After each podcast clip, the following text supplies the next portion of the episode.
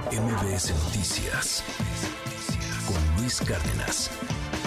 Tengo en la línea a Oscar Valderas, usted lo conoce perfectamente bien, todos los miércoles platicamos, Oscar y yo, sobre la nación criminal. Nos presenta una pieza en torno al crimen organizado y al mapa del narco y de la delincuencia y la violencia en este país.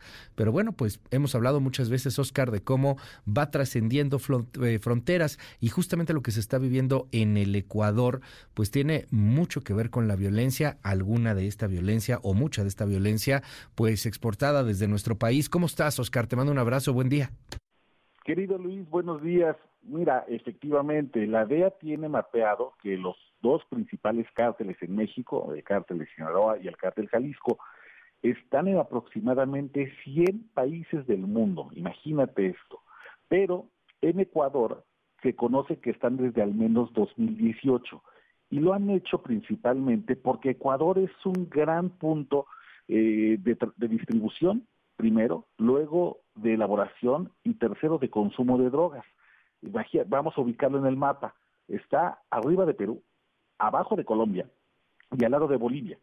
Es decir, está donde se genera y donde se crea la mayor cantidad de cocaína del continente y la segunda región más cocalera únicamente detrás del Triángulo Dorado de Asia, que es Birmania, Laos y Tailandia. Y además Ecuador tiene un puerto importantísimo que es el puerto de Guayaquil, que conecta al Pacífico sudamericano y mexicano con Asia. Entonces, imagínate, pues desde hace muchos años los cárteles colombianos han pasado por ese país entre el 30 y el 40% de todos sus narcóticos. Pero desde hace varios años los cárteles mexicanos, querido Luis, pues han ido tomando estas posiciones, han ido desplazando a los colombianos y el cártel de Sinaloa y el cártel Jalisco Nueva Generación pues han crecido de manera importante en ese país y lo han hecho a partir de sus alianzas con pandillas locales. Tú hablabas hace unos momentos de este grupo, de este video de los lobos, que aunque está más bien identificado con el cártel Jalisco Nueva Generación, los lobos pues son prácticamente una pandilla que está al, al servicio del mejor postor, quien pague más va, va a poder tener control de casi ocho mil sicarios. Esa es la fuerza, digamos, de este grupo que está enfrentado con otro que se llama los choneros, que está enfrentado con otros y otros y otros y otros, pero sin duda hay una presencia importante del crimen organizado en Ecuador, en el resto de Sudamérica, pues, que ha terminado por lamentablemente eh, asesinar a este eh, candidato presidencial.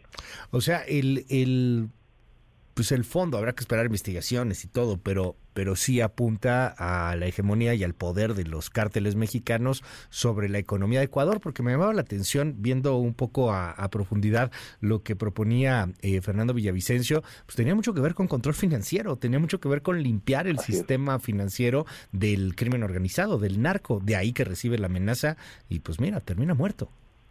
Sí, e, Ecuador eh, hace cinco o seis años, Luis, tú lo sabes bien, era uno de los países de Sudamérica más seguros de, la región. Sí. En los últimos años había aumentado su tasa de homicidios casi en 250%, principalmente porque las células, las pandillas de, ecuatorianas habían aliado con los cárteles mexicanos y comenzaron en la cárcel y empezaron a migrar hacia ciudades como Quito, como Guayaquil, como Cuenca.